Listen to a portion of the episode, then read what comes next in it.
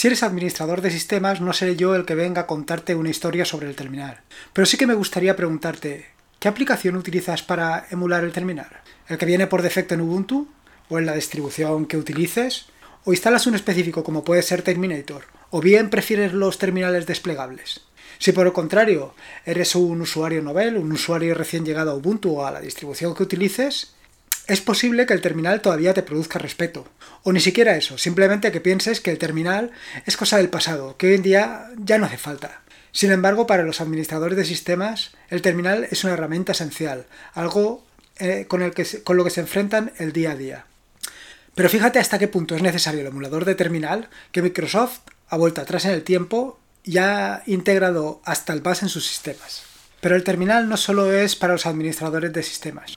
Si te gusta cacharrear, como me sucede a mí, tienes la, Raspberry como un elemento fundamental en tus ratos de ocio, y siempre y cuando no tengas en la Raspberry instalado un entorno de escritorio, como puede ser Ubuntu o Mate, es muy probable que la única manera que tengas de comunicarte con, la Raspberry sea vía SSH en el terminal. Y en ese caso, eh, evidentemente pasarás mucho tiempo con, con, este, con el emulador del terminal. De cualquier manera, y aprovechando que te comento sobre la Raspberry, yo mi recomendación es básicamente que no instales ningún interfaz de ningún eh, entorno de escritorio, que no instales ni, ni, ni Ubuntu, ni instales Mate, ni instales... Eh, vaya, que la comunicación con la Raspberry la haga siempre vía SSH con el terminal, porque yo creo que es la verdadera manera de sacarle partido a, este, a este pequeño dispositivo. La verdad es que eh, cuando comenté sobre el tema de Kodi y la posibilidad de integrar Kodi dentro de la Raspberry, que yo dije que la experiencia de usuario que yo había obtenido no era la más idónea, por lo menos la que había obtenido yo lo hago siempre basado en esto. Yo creo que la Raspberry pues es un, eh, un, elemento que está pensado para otras cosas, para pues eso, pues básicamente para cacharrear, para instalar todo tipo de servicios, para instalar diferentes dispositivos y poder probar y poder sacarle realmente el partido. Y yo te puedo decir que, que es la Raspberry eh, básicamente una de las herramientas con la que más, más puedes llegar a aprender, sobre todo de lo que es la, administración de sistemas. Pero tampoco quiero cerrarme en lo, que es la, en lo que es la Raspberry como una razón para aprender y para utilizar el terminal. Un usuario normal puede mejorar considerablemente su productividad recurriendo al terminal. Hace un tiempo eh, publiqué un sencillo script que lo que permitía era pasar un audio a vídeo. En concreto, la idea era eh, añadirle a un podcast eh, una pequeña onda que simulara las ondas de, que se producen mientras estás hablando con una foto fija que fuera el fondo del vídeo. Esto evidentemente lo puedes hacer mediante una aplicación de, edición de vídeo, pero te obligará a estar permanentemente delante de la aplicación mientras estás haciendo todo lo que es la edición. Y realmente esto es una cosa mecánica porque siempre es la misma, el mismo resultado.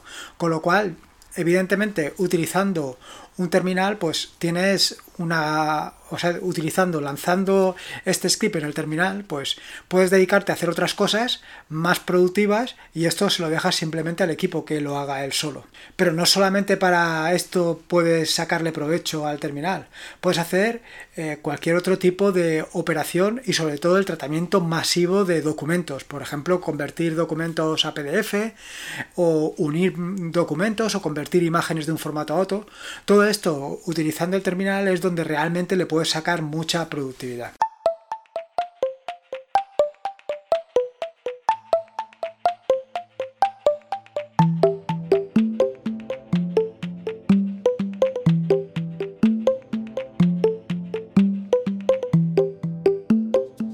Mi nombre es Lorenzo de Tarea.es y este es el undécimo episodio del podcast, un podcast sobre GNU Linux, Ubuntu, Android y software libre. Aquí encontrarás desde cómo ser más productivo en el escritorio o montar un servidor de páginas web en un VPS hasta cómo convertir tu casa en un hogar inteligente. Vamos, cualquier cosa que puedas hacer con GNU Linux seguro que la encontrarás aquí. Desde luego ha sido una mala idea esto de ponerle nombres, ponerle números ordinales a los capítulos o a los episodios del podcast. De vez en cuando tengo que ir a mirar cuál es el número ordinal que le toca. Y estamos en el undécimo episodio, así que atémonos los machos. En esta nueva entrega del podcast te contaré sobre emuladores de terminal y en particular me voy a centrar en los emuladores desplegables. ¿Qué es un emulador desplegable?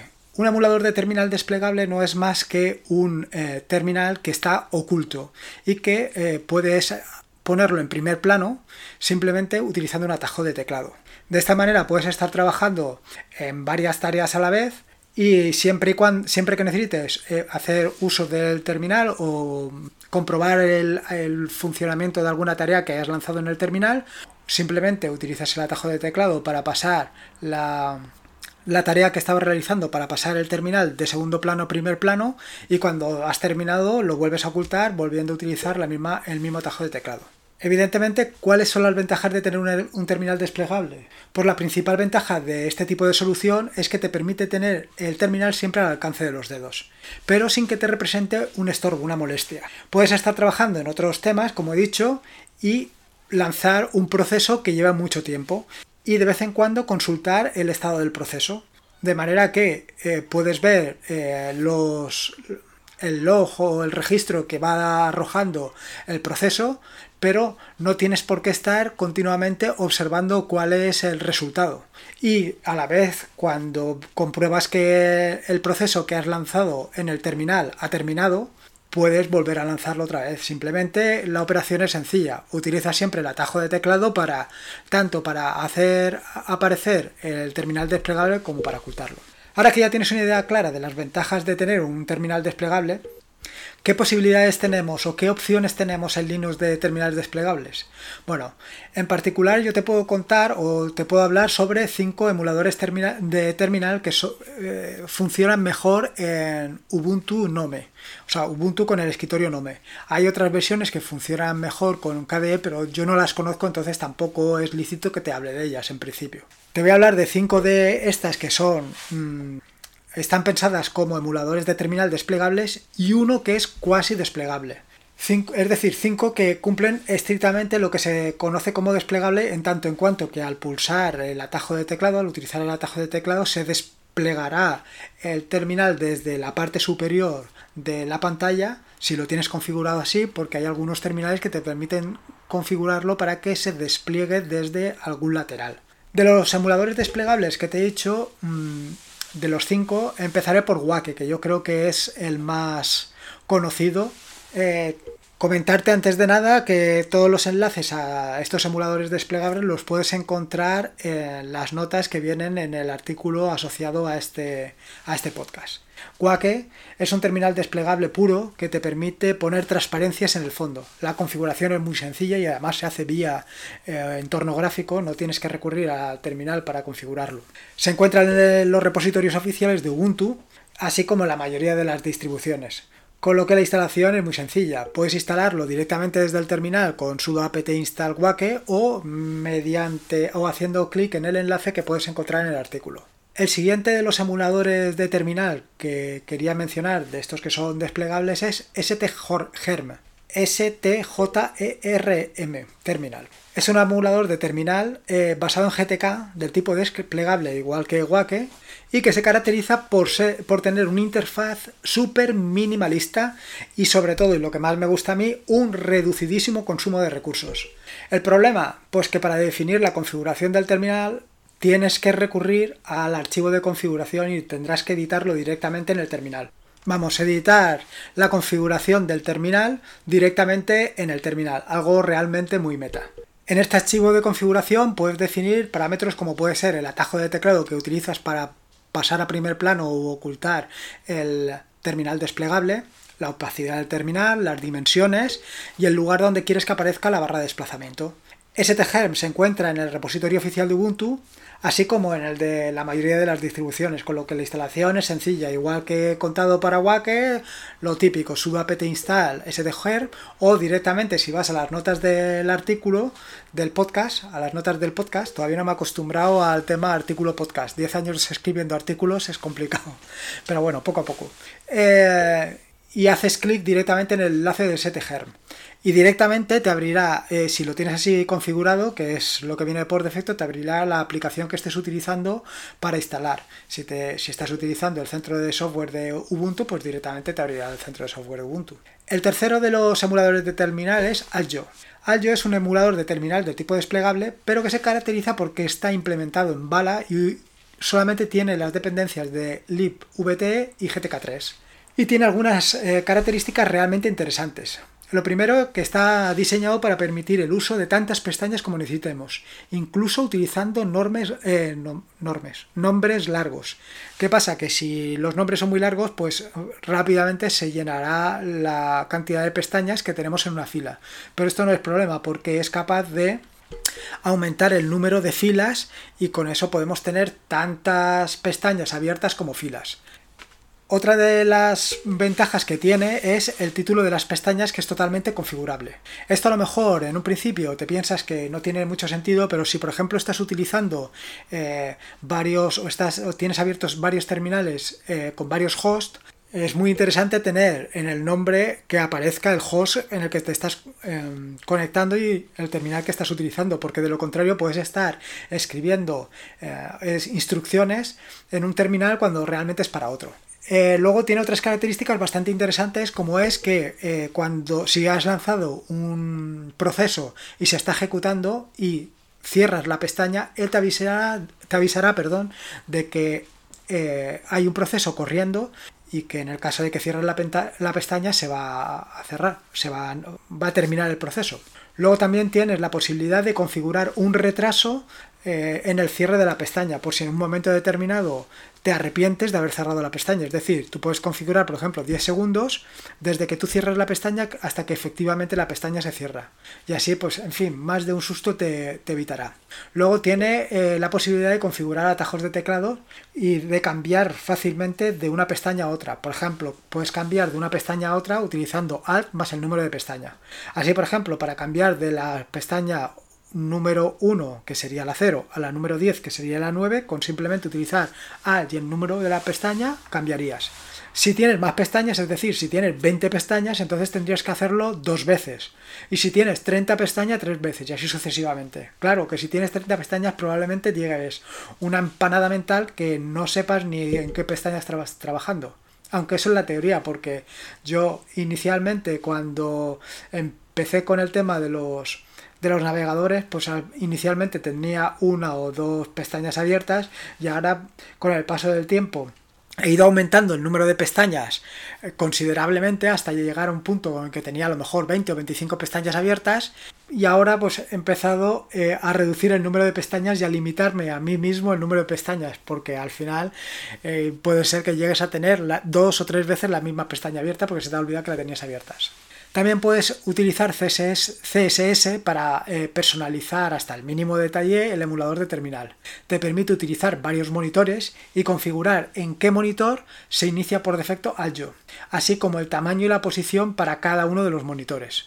Y por último, también es posible eh, iniciar, iniciar varias instancias de la aplicación, de manera que no solamente puedes tener hasta 20 pestañas abiertas en una sola instancia, sino que puedes tener dos o tres instancias de Aljo corriendo en paralelo con 20 o 30 pestañas abiertas. Y así puedes parecer un loco directamente.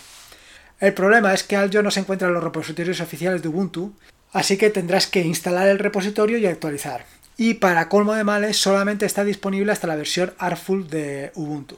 Yo espero que el desarrollador eh, se decida actualizarlo. Sin embargo, y te lo digo para esta y creo que para eh, la siguiente, el siguiente terminal desplegable, si quieres que lo actualice, hago un for de, de este terminal si te interesa mucho y subo el paquete al, repositorio mío que tengo el launch, al Launchpad para que lo puedas instalar directamente desde allí sin ningún tipo de complicaciones. Pero bueno, yo espero que el desarrollador se decida a actualizarlo. El siguiente de los terminales desplegables que te quería comentar es Terra. Terra es un emulador de terminal desarrollado en GTK3 con una interesante interfaz de usuario. Tiene un funcionamiento muy similar a todos los que hemos visto anteriormente, eh, a Wake, a, en fin, a todos los que hemos visto, y además te permite y esta es la gran diferencia con respecto a los que hemos visto hasta ahora, te permite tener varios terminales en la misma pestaña. En los anteriores hemos visto que para cada terminal que tuvieras eh, tenías que tener una pestaña, en este puedes tener varias pestañas y además por cada pestaña puedes tener varios terminales. De manera que puedes estar viendo en una misma pestaña eh, correr varios procesos de manera simultánea, uno en cada una de las subdivisiones o de las divisiones en la que hayas partido la, la pestaña. Al igual que sucede con otros emuladores de terminal de los que ya he comentado anteriormente, lo puedes configurar fácilmente porque tiene una sencilla interfaz gráfica que te permite multitud de opciones. Vamos, desde forzar a que se inicie con el arranque del equipo o preguntar al salir o ocultar eh, el inicio si quieres que se cierre la pestaña, si, en fin, todo tipo de combinación que se te pueda vivir. Pero vamos, para mí lo más importante y lo resaltable de este emulador de terminal es precisamente la posibilidad de poder mm, tener varias terminales abiertas en una misma pestaña. El problema de Terra, al igual que sucedía con Aljo, es que no se encuentra en los repositorios oficiales de Ubuntu y además no está actualizado. Sin embargo, si estás muy interesado, tal y como te he comentado en Aljo, podría hacer un for de este terminal, actualizarlo a la versión corriente de Ubuntu, subir el paquete a los repositorios que tengo yo en Launchpad para que tú te lo puedas instalar con toda la facilidad del mundo. El siguiente de los emuladores de terminal que te quería comentar es Tilda.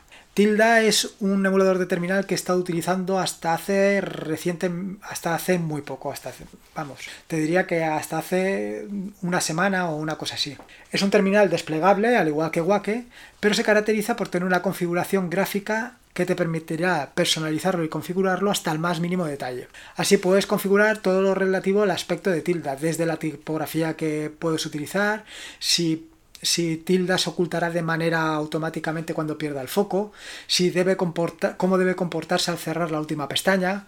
También puedes modificar aspectos relativos al título, lo cual de cada pestaña, lo cual te vendrá muy bien, tal y como he comentado anteriormente, para añadir, por ejemplo, el host en el que se está en el que se está ejecutando una terminal en concreto.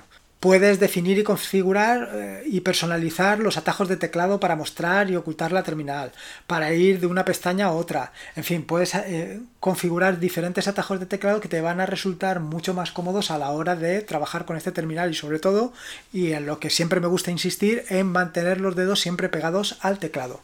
Tilda se encuentra en los repositorios oficiales de Ubuntu, así que la instalación es realmente sencilla, tal y como te he comentado anteriormente.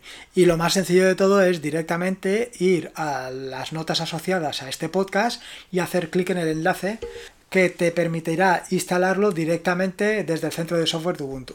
Esto hasta ahora te he comentado todo lo que son eh, terminales desplegables, es decir, que se comportan como tú te puedes imaginar. Al pulsar la tecla se desenrolla como si fuera una persiana desde la parte superior y aparece. Sin embargo, hay, otras, hay otra solución, que es simplemente que el terminal se oculte cuando no lo estás utilizando y se oculte simplemente que la ventana no la veas. Es decir, simplemente se trata de apretar un atajo de teclado, el terminal se oculta y cuando lo necesitas vuelves a apretar el mismo, atajo de teclado y se muestra. Eh, esto es particularmente interesante en un emulador de terminal como es Terminator.